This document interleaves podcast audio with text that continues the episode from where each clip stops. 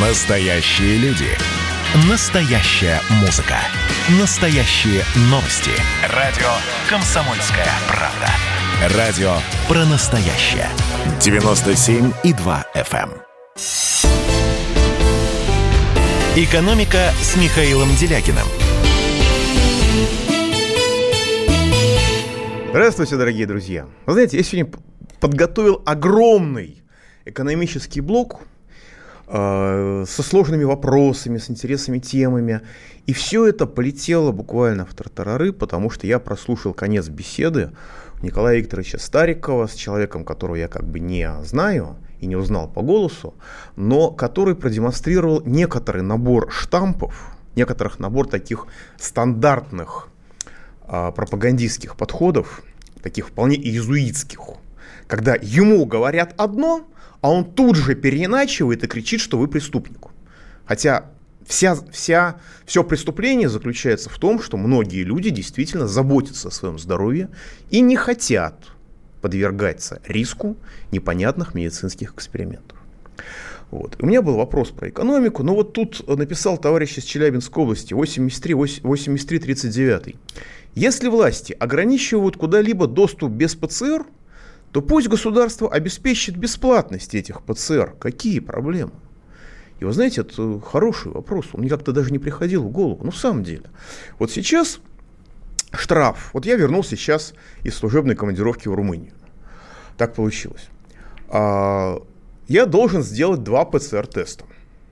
Штраф за то, что я их не сделаю, и, так сказать, буду пренебрегать нагло и цинично своими обязанностями, примерно соответствует стоимости этих двух, двух ПЦР-тестов. Да, но это бред. Да, мы сейчас слышали, что для э, бедных людей э, стоимость э, ПЦР-тестов на семью это четверть стоимости отдыха, до четверти стоимости отдыха. Да, то есть это бред. Сейчас говорят, а вы знаете, вот в Москве уже рестораторы готовы сами оплачивать ПЦР-тесты. Это как? То есть прихожу я в кафе, а, выпиваю там чашечку кофе, одну, и что, мне ресторатор оплатит ПЦР-тест, который стоит там в 10 раз дороже этой чашечки кофе? Не очень понятно. Да? А здесь предложение 8339 абсолютно простое. И давайте проведем голосование. А, согласны ли вы с тем, что раз государство не пускает людей без ПЦР-тестов во многие места, то оно должно сделать эти ПЦР-тесты бесплатными. Причем общедоступными, а не как на портале госуслуги, где вы пытаетесь э, сделать тест на антитела бесплатно и, так сказать, выскакивает какой-то врач на доли секунды в качестве возможности и тут же исчезает. исчезает. По-настоящему, по-честному, бесплатными, как при советской власти.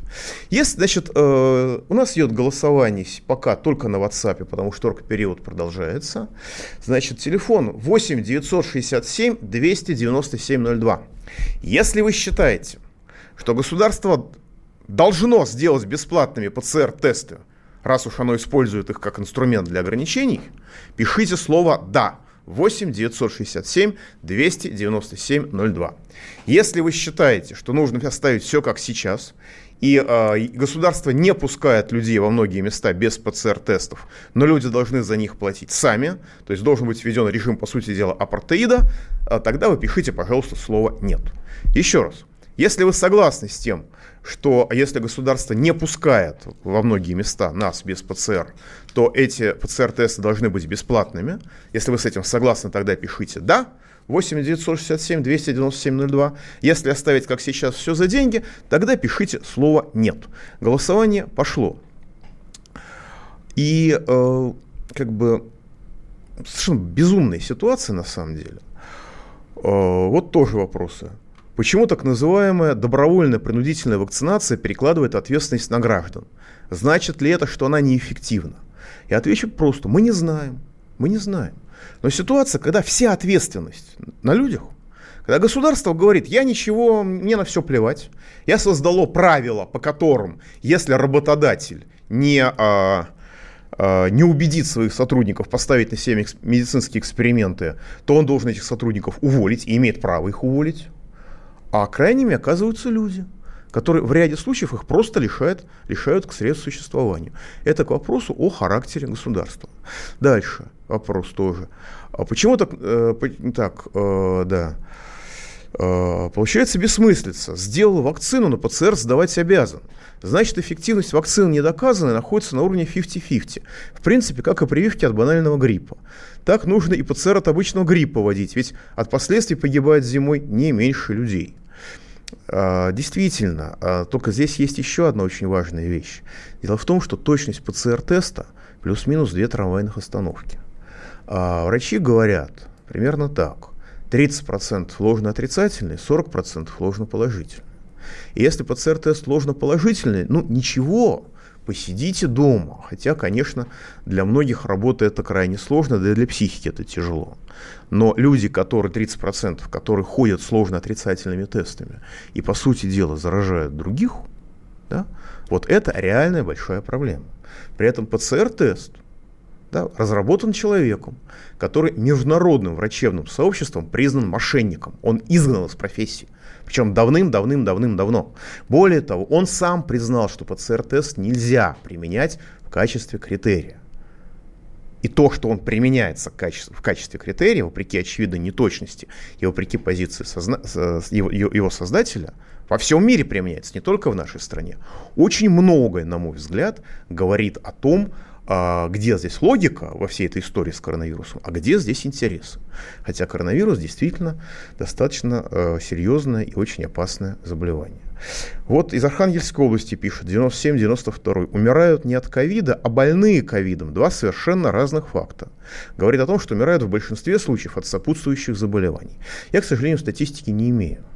И более того, я подозреваю, что никто не имеет статистики. Мы все имеем какой-то круг людей, которых, с которыми мы можем общаться но э, этот круг людей не репрезентативен.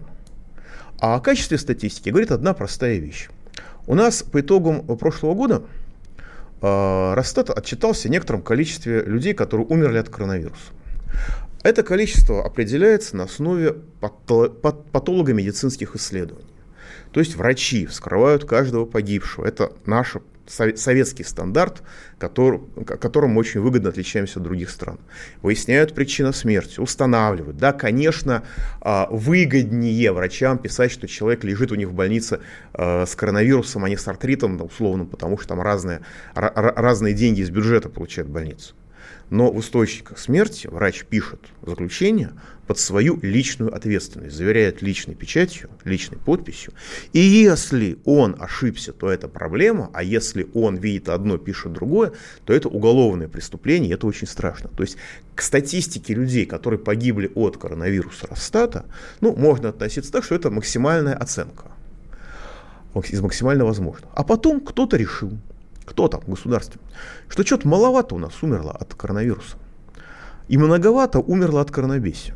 Эту цифру просто увеличили, автомати- просто механически увеличили более чем на 30%. Сказали, мы заново провели исследование, так сказать, заново оценили ситуацию. Как вы можете заново оценить ситуацию, когда патологоанатом работает с каждым отдельно взятым телом? Да? Вот к вопросу о качестве статистики, о которой мы сейчас обсуждаем. Вот. Ну и, конечно, я должен, я всегда, когда я что-то в чем-то ошибаюсь, я всегда признаю свою ошибку и всегда извиняюсь. Я очень много наговорил всего про Англию, я очень много наговорил всего про Литву, ну и я подвергал определенной критике устройства государства Казахстан. Но когда я увидел, я просто, знаете, сами можете зайти и э, набрать в Яндексе э, вакцинирование, не снимая колпачка я увидел действительно передовые достижения английской, литовской и, возможно, это последнее не точно, потому что там есть только отдельные картинки, казахстанской медицины.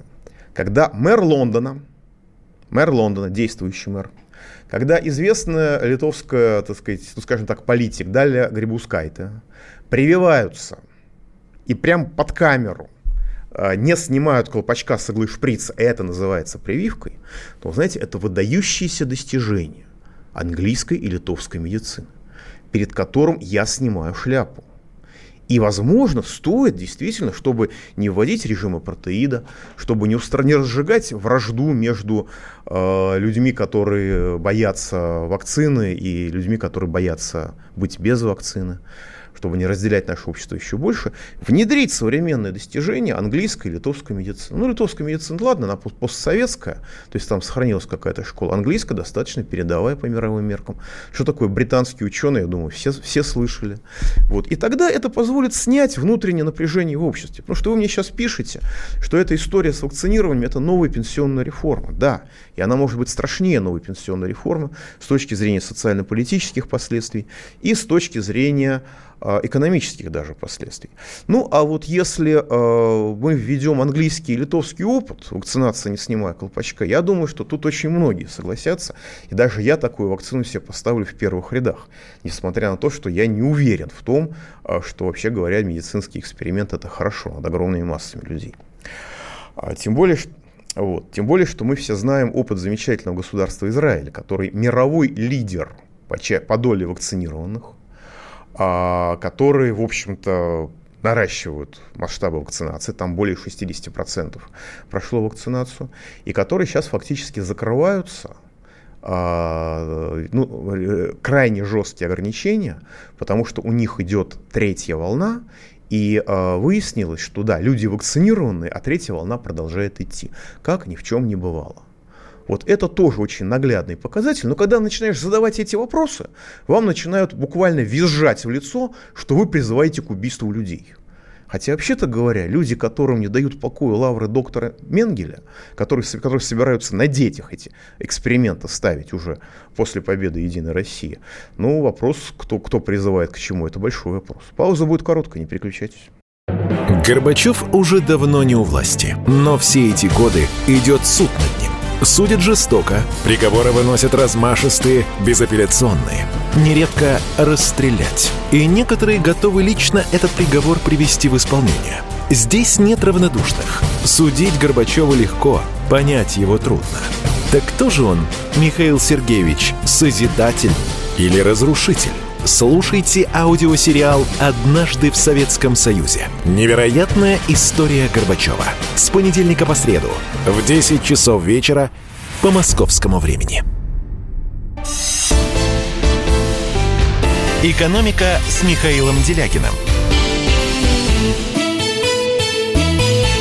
Да, дорогие друзья, продолжаем. Я должен сказать, что единственная партия, которая сегодня выступает против принудительной, насильственной и тотальной вакцинации, это «Справедливая Россия» если какая-нибудь из других партий, других политических сил поддержит эту здравую, здоровую, разумную позицию, абсолютно законную, конституционную, то я тоже ее назову в первых рядах. Хотелось бы их назвать, но пока, пока называть некого. Значит, 8 800 297 02, телефон прямого эфира. У нас продолжается голосование в WhatsApp. Можно писать в WhatsApp вопросы и в Телеграме. А, значит, 8 967 297 02. Если вы считаете, что раз государство не пускает нас без ПЦР во многие места, то государство должно сделать ПЦР бесплатными, если вы с этим согласны. Тогда пишите «да» на 8 967 297 02. Если вы с этим не согласны, то пишите по этому телефону «нет». Да, есть звоночек. Вы в эфире. Антон из в эфире. Здравствуйте, Михаил Геннадьевич. Вопрос у меня такой. Скажите, вот в России когда-нибудь существовало ну, так называемое гражданское общество. Есть ли оно сейчас, нужно ли оно нам, и вообще, что это такое? Гражданское общество – система самоуправления людей. Оно существовало всегда и, по-моему, существует во многих местах и сейчас. Просто он немножко не так выглядит, как в учебниках.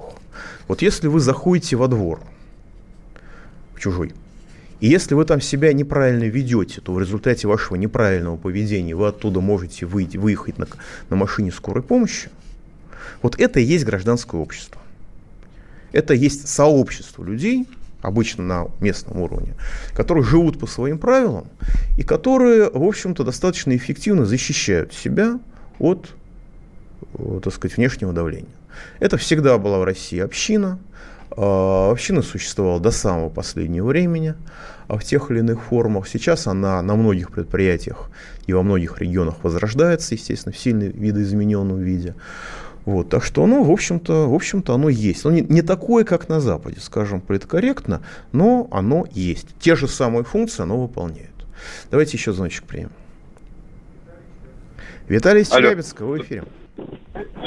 Добрый вечер. Здрасте. Михаил, А вам не кажется, что это вообще просто какая-то дискриминация? То есть, если у тебя нет прививки, тебя просто э, даже вот сейчас ходит слух, что там до работы не будут допускать, еще Ну, всякую. конечно, конечно.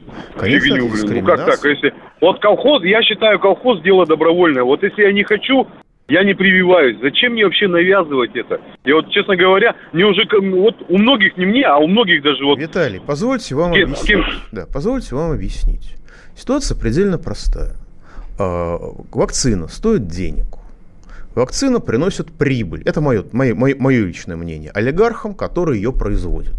Поэтому, когда вы уклоняетесь от помещения вакцины в ваш организм, то из бюджета этим олигархам не поступают средства, на котором они уже, которые они уже запланировали, как они их потратят. И вы, по сути дела, заботитесь о своем здоровье, и не доверяя медицинским авторитетам, э, медицинским экспериментам, и не доверяя людям, которые вам рассказывали, что чем хуже для вас, тем лучше для вас 33 года национального предательства и продолжают вот и сейчас рассказывать, вы тем самым отнимаете у олигархов их прибыль. Вот и все. А насчет дискриминации, простите, вводится режим апартеида, по сути дела. У нас он был когда-то в Южной Америке на расовой основе, в э, Латвии, Эстонии он существует законодательно уз- уз- узаконенный на национальной основе. Там русские люди без гражданства, вообще ни, ни эстонцы, ни латыши, ли- лица без гражданства поражены в правах. Ну и у нас, я думаю, уверенно идет дело к построению режима апартеида. Если вы способны к логическому мышлению, если вы заботитесь о своем здоровье, то вы не человек, и дальше смотрите план ОСТ, грубо говоря. Э, И это не очень большое преувеличение, потому что э, то, что мы видим в области здравоохранения, то, что мы видим в области образования, то, что мы видим в области социально-экономической политики, ну, в общем-то, так сказать, вполне э, лежит в русле гитлеровского плана ОСТ по истреблению нашего народа, с моей точки зрения. Но уже есть научные исследования ровно на эту же тему. Что удивительно, политика нынешнего государства в некоторых своих аспектах напоминает гитлеровский план ОСТ. Вот просто до дрожи напоминает. Вот. Ну, давайте еще звоночек примем. Константин из Красноярска вы в эфире. Здравствуйте. Здравствуйте. А, Когда идет вопрос доверия и недоверия к вакцине, вопрос э, стоит не просто доверие к вакцине, а прежде всего доверие к власти. Когда нам говорят, что не будет повышения пенсионного возраста, а пенсионный возраст повышают, когда не будет э, пересмотра э, Конституции, Конституция пересматривается. Потому что я прекрасно понимаю, ва- вакцина от полиомиелита, от оспы, она крайне необходима. Здесь э, население в основном э, видит, что происходит, и вот это вот э, отторжение и неприятие, это как следствие. Э, э, надежна ли наша э, власть, доверяет ли население этой власти или нет. Я полностью, я- личное да, я полностью с вами согласен. Более того, тот уровень вакци- вакцинации, который наблюдался в стране до так сказать, начала прессинга, до начала давления, а в некоторых местах и откровенного административного террора, и психологического террора, и запугивания.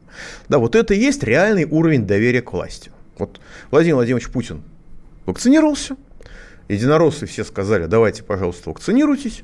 Сколько там миллионов последовало их примеру? 9 в первую волну, прошло две прививки. Ну и 13 миллионов, ну 13 миллионов, меньше 10%. Это люди, которые э, сделали все вакцины. 9 миллионов сделали э, обе вакцины, ну а, э, так сказать, 13 миллионов поставили только одну. То есть вот меньше 10% реальный уровень доверия. А как и происходит, что из уровня доверия меньше 10% вырастает конституционное большинство, это интересный математический, так сказать, математическая загогулина. Я думаю, что на следующем эфире в пятницу я ее разберу достаточно подробно. Так что, что называется, не переключайтесь. Но еще есть одна замечательная вещь, связанная с коронавирусом. Дело в том, что в соцсетях на Западе появились ролики, на которых люди из разных стран прикладывают к месту введения вакцины монеты и магниты. И металлические изделия прилипают к телу. Да? К этому можно было относиться, ну, как, как угодно, к ю, с юмором, как к фейкам, как какой-то, так сказать, пропаганде недобросовестной и так далее. Собственно, я вижу этот ролик, ну, слушайте, можно показать все, что угодно. Да?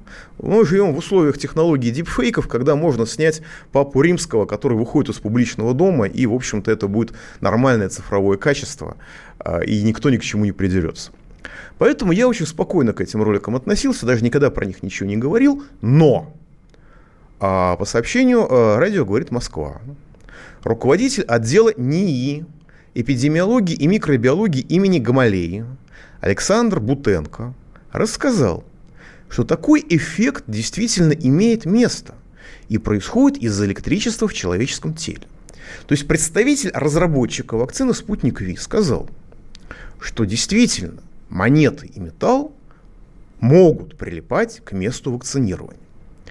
Он пояснил, что эта способность у каждого человека может выражаться по-разному. Цитирую дословно.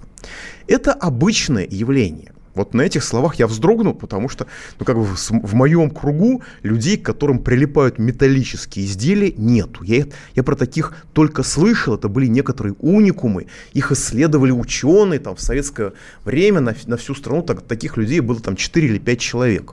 Они были известны, так сказать, они это все, свои возможности демонстрировали, это было некоторое отклонение.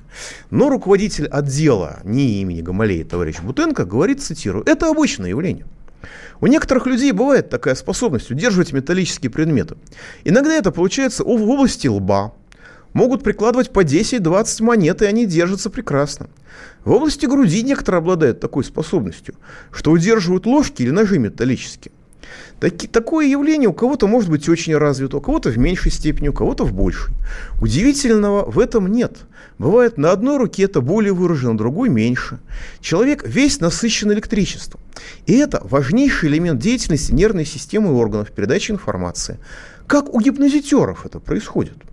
Это можно объяснить только этим, больше ничем. Утенко добавил, что вакцина не может содержать в себе сложное цифровое оборудование, а люди просто занимаются фантазированием. Это странная позиция на фоне. Это совпадение вызвано такой способностью. Это может быть разный металл. Кроме того, это из области мракобесия, знахарства какого-то. Что касается зондирования, трудно себе представить, что такое вакцина. Это просто жидкость, которая содержит антигены коронавируса и больше ничего. Это тоже электрические заряды действуют так, что может наладиться аритмия, которая наблюдается у людей. Не очень понял, причем это здесь сказано. Это тоже пример функционирования электрических воздействий. Но представить себе, что какой-то может быть микроэлемент, содержащийся в вакцине, это просто фантазия людей играет. Вот понимаете, появившиеся э, в соцсетях видео, которые показывают прилипание к месту вакцинации, все, которые я видел, они сняты в Европе и касаются не российских вакцин, а западных вакцин. Информации о примагничивании металла к месту вакцинации российскими вакцинами я не слышал. Хотя я призываю всех свежевакцинированных поставить такой опыт и сообщить результаты, надеюсь, отрицательные. Но представить разработчика российской, но тем не менее представитель разработчика российской вакцины оказался удивительно осведомлен в странном побочном эффекте от вакцин западных. Но принципиально важно, что он не отрицал эффект как таковой, не объявлял видео постановочным фейком, лженаукой и пропагандой, и, по сути дела, признал этот эффект существования. Качество объяснения может объяснить сам, понимаете? У людей действительно есть такая крайне редкая способность примагничивать предметы, но чтобы человек никогда не знал, что у него есть такая способность в плече, а вот поставил вакцину и об этом узнал, ну согласитесь, что это некоторый нонсенс. А, в принципе, в принципе, я разговаривал с физиками, возможно, что если есть очень длинные молекулы устойчивые, которые заряжены с одной стороны, как бы заряжены разными зарядами, то такой эффект действительно может наблюдаться. Но как они поведут себя в электромагнитном поле, в сильном, это вопрос открытый. Какие последствия будут для людей, вопрос тоже открытый. Пауза будет короткой, не переключайтесь. Второй занимательный факт про Надану Фридрихсон. Она мастер репортажного жанра. Дмитрий Пучков на полном скаку тормозит оппозиционные движения в России. Третий занимательный факт про Надану Фридрихсон. Она прирожденный счетовод. Складывая один плюс один, у меня получается не 2, а 22. Каждый понедельник и четверг в 6 часов вечера по московскому времени слушайте многогранную Надану Фридрихсон и ее звездных соведущих в прямом эфире. Вот мы дружной компашкой на радио «Комсомольская правда» будем для вас вещать. «Экономика» с Михаилом Делякиным – Итак, дорогие друзья, продолжаем у нас опрос. Если вы согласны с тем, что государство, которое не пускает нас без теста ПЦР во многие места, поэтому должно сделать эти тесты бесплатными, А, если вы с этим согласны, на 8 967 297 02 в WhatsApp пишите «да». Если вы с этим не согласны, пишите «нет». У нас э, достаточно много людей э, поддерживают позицию «Единой России», поддерживают Минфин Российской Федерации в этом вопросе. У нас сегодня практически демократия. Вот, еще раз, мы проводим голосование в WhatsApp 8 967 297 02. Это последнее объявление. Больше я не буду повторять. Если вы согласны с тем, что государство должно сделать тесты, без, тесты ПЦР бесплатными, поскольку не пускает нас без них во многие места, вы пишите «да». Если вы с этим не согласны, то пишите, пожалуйста, нет. Голосование продолжается. Вот. Ну, а у меня э, здесь, э, мне в социальных сетях написал э, один очень хороший человек, фельдшер из Псковской области, Иван Васильев – он написал это мне, он мне прислал ссылку на свою страничку ВКонтакте, поэтому я могу называть его фамилию. Обычно, когда вы мне пишете в личку, я никогда эту фамилию не называю, даже регион иногда меняю специально, чтобы не подставить человека. Но если, конечно, это не какая-то сугубо региональная специфика. Но в данном случае человек написал это на своей страничке ВКонтакте, и я считаю очень важным зачитать то, что он написал дословно. Президента России Владимира Владимировича Путина я прошу наградить орденом Пирогова медиков-героев нашего времени Псковской области, павших в борьбе с новой коронавирусной инфекцией. Вот этот скорбный список. Первое. Фельдшер скорой медицинской помощи. Захаров Антон Сергеевич. Второе. Врач Алексей Семенович Поднебесный. Третье. Врач-кардиореаниматолог Анвар Умарович Сабиров. Четвертое. Врач-инфекционист Валентина Владимировна Станаку. Не, надо отдать последнюю дань уважения героям в белых халатах. Просто это должно быть сделано. Выражаю надежду, что Путин Владимир Владимирович нас услышит. Я тоже выражаю такую надежду от своего имени. Я думаю, что ко мне присоединится редакция «Комсомольской правды», и партия «Справедливая Россия» ко мне тоже присоединится в этом. Потому что люди, которые работают в нечеловеческих условиях, которые погибают, некоторые погибают не от коронавируса, некоторые погибают от переутомления. Открою вам маленькую врачебную тайну. Погибают и сейчас. Вот мы с вами, я, я говорю, вы меня слушаем, слушаете, а врачи погибают, и не только в красных зонах. Вот. А врачи, которые условия из- из-за оптимизации здравоохранения, превращения его, по сути дела, в здравозахоронение, работают в нечеловеческих условиях врачи, которые а, вынуждены применять стандарты Минздрава, понимая в ряде случаев их пагубность, и от этого, ну скажем так, мягко рвутся их души. Врачи, которые работают в условиях, когда нет ничего и никого. Когда вдруг выясняется, что нельзя закрыть больницу с внутрибольничной инфекцией на чистку, как это было положено в советские годы и положено по всем нормам поведения – по всем стандартам медицины. Ее нельзя закрыть на чистку, потому что медицина оптимизирована, и больных из этой больницы можно переложить только на клумбу перед ней, больше некуда перекладывать. И врач видит, как погибают его больные от того, что с одной стороны стандарт, спущенный Минздравом, непонятно кем и непонятно как написанный, имеет мало отношения, как многие говорят врачи, к реальной потребности. А с другой стороны, как люди с разрушенным иммунитетом становятся жертвами внутрибольничных инфекций. И он ничего не может сделать, потому что он работает в системе. Он даже уволиться не может, потому что тогда он сдохнет с голоду в нашей в, в, в созданной а, в нашем государстве обще, в созданном в нашем государстве общественном устройстве в блатном феодализме.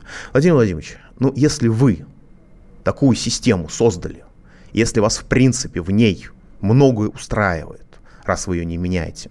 Но хотя бы посмертно героев наградить вы можете, я убедительно присоединяюсь к просьбе фельдшера из Псковской области Ивана Васильева, которую он выразил в своем ВКонтакте.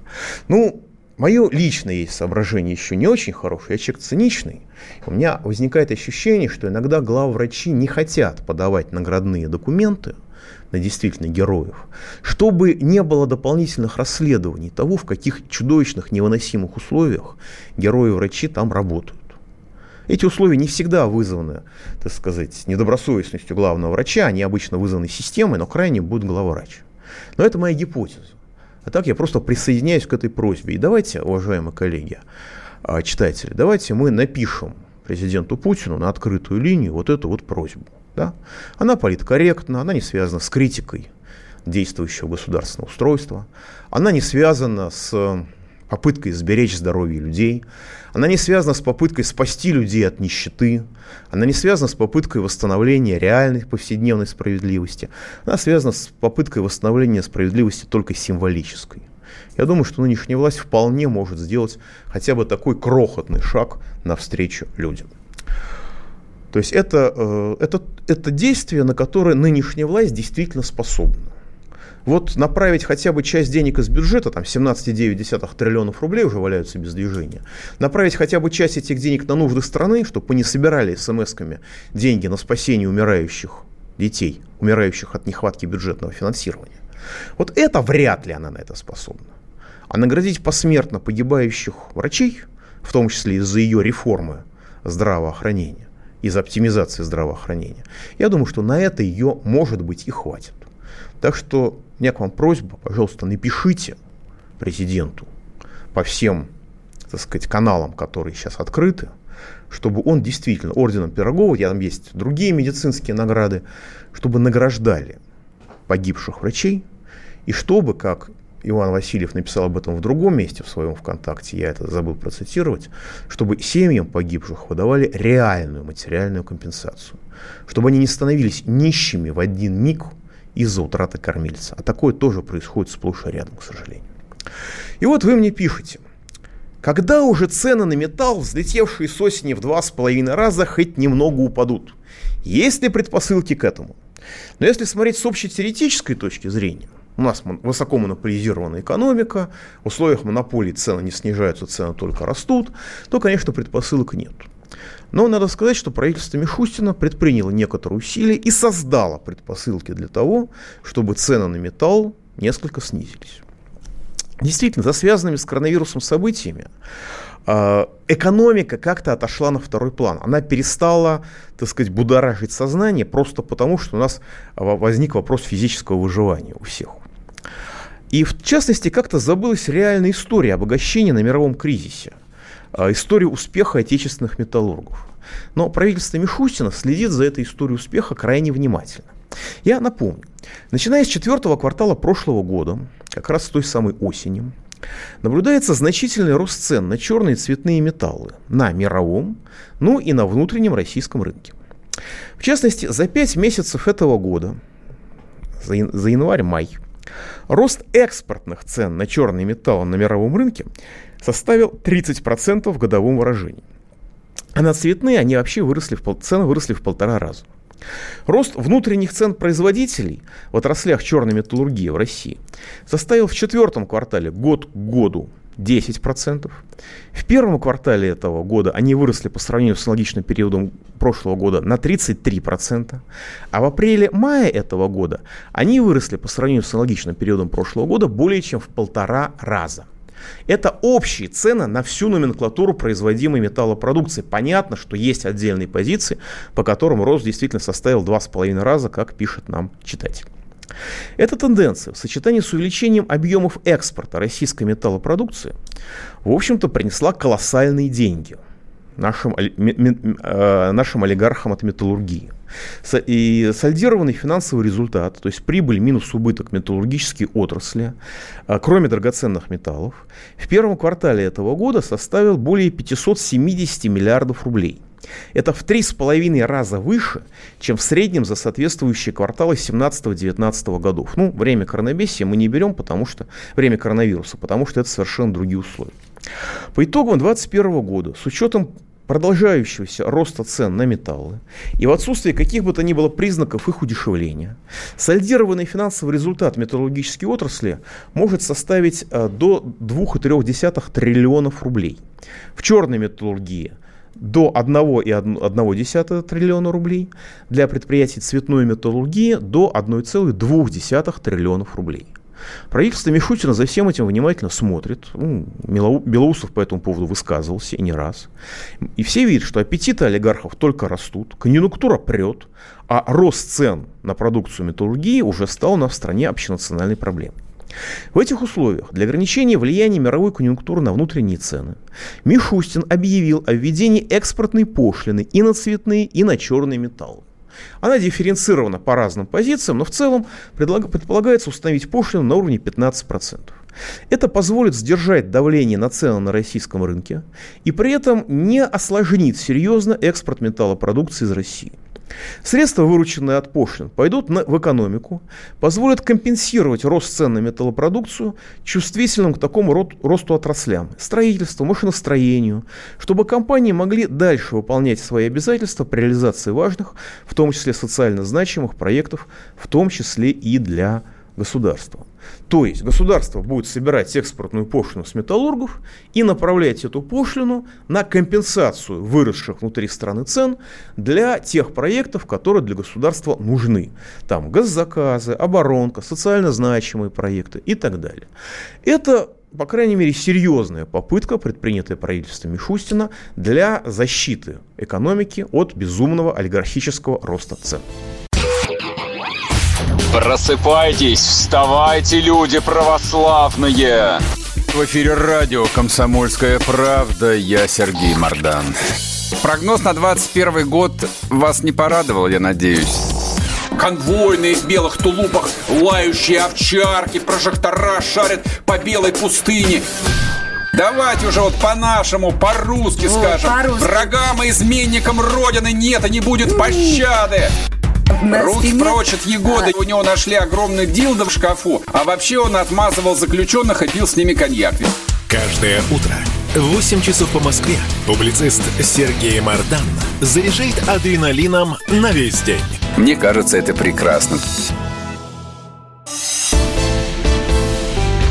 «Экономика» с Михаилом Делякиным. Итак, дорогие друзья, продолжаем. Вот 41.23 пишет, в Хакасии принято решение обязательной вакцинации. Это законно? Ну, если всех, то это незаконно, с моей точки зрения. А 59 и 59 не надо оскорблять российскую медицину. Наряду с теми врачами, которые являются жертвой ЕГЭ, и которые, как вы пишете, диагноз и лечение через Google поисковик ставят, у нас есть центр «Вектор» в Кольцово ну, под Новосибирском, все еще не уничтоженный. И вакцину «ЭпиВакКорона» сделал именно он. КовиВак сделан на убитом вирусе, то есть это традиционная вакцина, и риски э, в ней действительно должны быть меньше, чем в остальных вакцинах. И недаром тут сегодня новость проскочила, что в Москве его запасы закончились, потому что э, все поняли, что это за лекарство. Вот. Итак, дорогие друзья, мы подводим итоги голосования. У нас проголосовало удивительным образом 105 человек. А 100 человек из них ровно, в том числе 3 по Вайберу, а, э, согласны с тем, что, государ... что если государство не пускает нас в те или иные места без ПЦР, то оно должно сделать ПЦР бесплатными. А пять человек согласны с позицией государства, что нужно зарабатывать деньги на людях, что люди это новая нефть. Но и мы видим, как мы представлены в этой власти. 100 человек во власти не представлены. 5 человек представлены. 5 человек больше, чем 100 человек. Это устройство российской демократии, которое каждый раз, каждый день на всех наших голосованиях проявляется абсолютно однозначно и беспощадно. Давайте примем звоночек. Михаил из Москвы в эфире. А, здравствуйте, Михаил Геннадьевич. Да, здравствуйте. У меня маленькое замечание и вопрос. Да. Замечание по поводу прилипания монет. Монеты прекрасно прилипают к жирной плотной коже. Еще можно смазать вареньем или медом. И, как показывает практика, к некоторым рукам прилипает не только монеты, а целые заводы и предприятия. Вот. А вопрос в следующем. Вот это вот ПЦР-тест, даже будучи он стопроцентно, так сказать, эффективным, вопрос э, такой, а после, так сказать, контакта э, с зараженным, через сколько времени мы начинаем распространять вирус?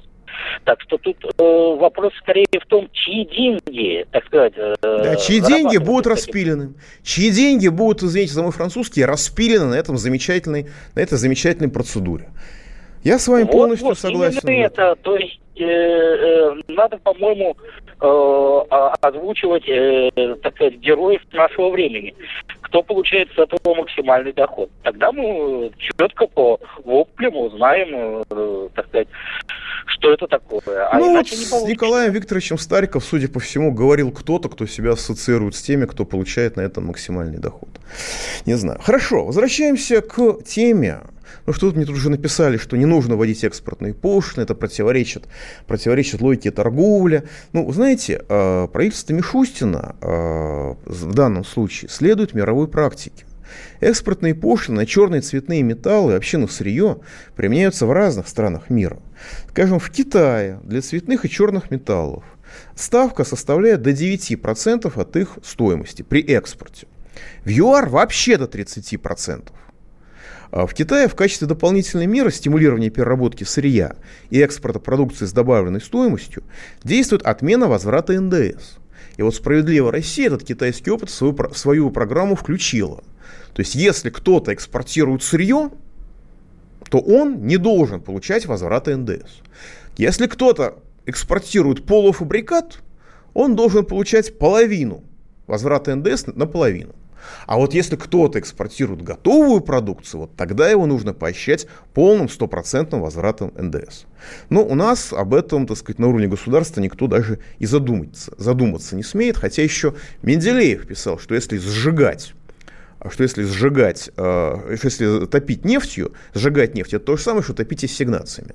А экспортировать сырье в сыром виде, экспортировать металлы необработанные, это то же самое, что продавать ассигнации по цене макулатуры на экспорт, с моей точки зрения. В Австралии экспортная пошлина на черный цветные металлы, у нас почему-то называется вывозной, не экспортный, составляет до 5%. В Индии до 15%. То есть, учитывая э, достаточно сложную ситуацию, вполне все это, все это, все это разумно. Ожидаемый объем собираемых пошлин в августе-декабре 2021 года составит до 115 миллиардов рублей по черным металлам, что эквивалентно там, до 30% сверхприбыли предприятий черной металлургии за весь этот год. По цветным металлам до 51 миллиарда рублей. Это немного на самом деле ни для металлургов, ни тем более для экономики в целом. Но это э, деньги, которые позволят задержать э, часть металлов внутри страны. И правительство Мишустина делает первый необходимый шаг. Введение экспортной пошлины в более чем разумные 15%. Экспорт не подорвет, а на внутреннем рынке продукцию задержит, создав предпосылки для снижения цен до терпимого для страны уровня. При этом ситуация такова, что при, э, эти, эти пошлины еще и пойдут на последствия, на компенсацию последствий, э, так сказать, алчности олигархов на внутреннем рынке. Конечно, надо будет еще и произвол монополистов ограничивать, но это уже второй, следующий шаг. А первый шаг правительство Мишустина сделало, и за это, я думаю, в общем-то, его можно только поддержать и только похвалить. Ну и еще одна хорошая новость, а то мне все говорят, что я заканчиваю как-то на совсем грустных темах. Холдинг «Высокоточные комплексы» корпорация «Ростех» начал серийное производство новейшего двухсредного аппарата АДС. Это автомат, который стреляет и в воде, и, на, и, и в воздухе. По результатам опытной эксплуатации, которая прошла, э, были внесены серьезные изменения, которые направлены на повышение удобства его эксплуатации. На суше автомат может вести стрельбу всеми видами обычных патронов 5,45 мм. Для подводной стрельбы разработаны специальные патроны в абсолютно тех же габаритах. Таким образом, автомат использует стандартные 30-зарядные магазины от АК-74 для обоих типов боеприпасов. При этом он еще оборудован штатным 40-мм подствольным гранатометом, ну и всем-всем-всем необходимым вплоть до прибора для бесшумной стрельбы. Предполагается, что АДС заменит подводный специальный автомат АПС, который разработан в конце 70-х годов. То есть у нас, у нас на самом деле в стране а, продолжается научно-технический прогресс не только в виде вакцины, да, а, но и в виде вооружений. И очень хорошо, что он продолжается. Но хотелось бы, чтобы государство приняло такие нормы и правила, чтобы можно было бы производить в своей стране что-нибудь еще, кроме автоматов и вакцин. Вот, например, ручка у меня в руках, она китайская. Потому что делать ручки в России в силу усилий нынешнего государства невыгодно, в ряде случаев и невозможно. И мы покупаем это, создаем рабочие места в Китае. Вот я сижу в студии, почти все, что я вижу вокруг себя, сделано за границей. Собственно, на, на мне из российского только деньги в карманах. И это нужно быстро исправлять. Иначе исправлять станет некому. Пауза будет короткой. Экономика.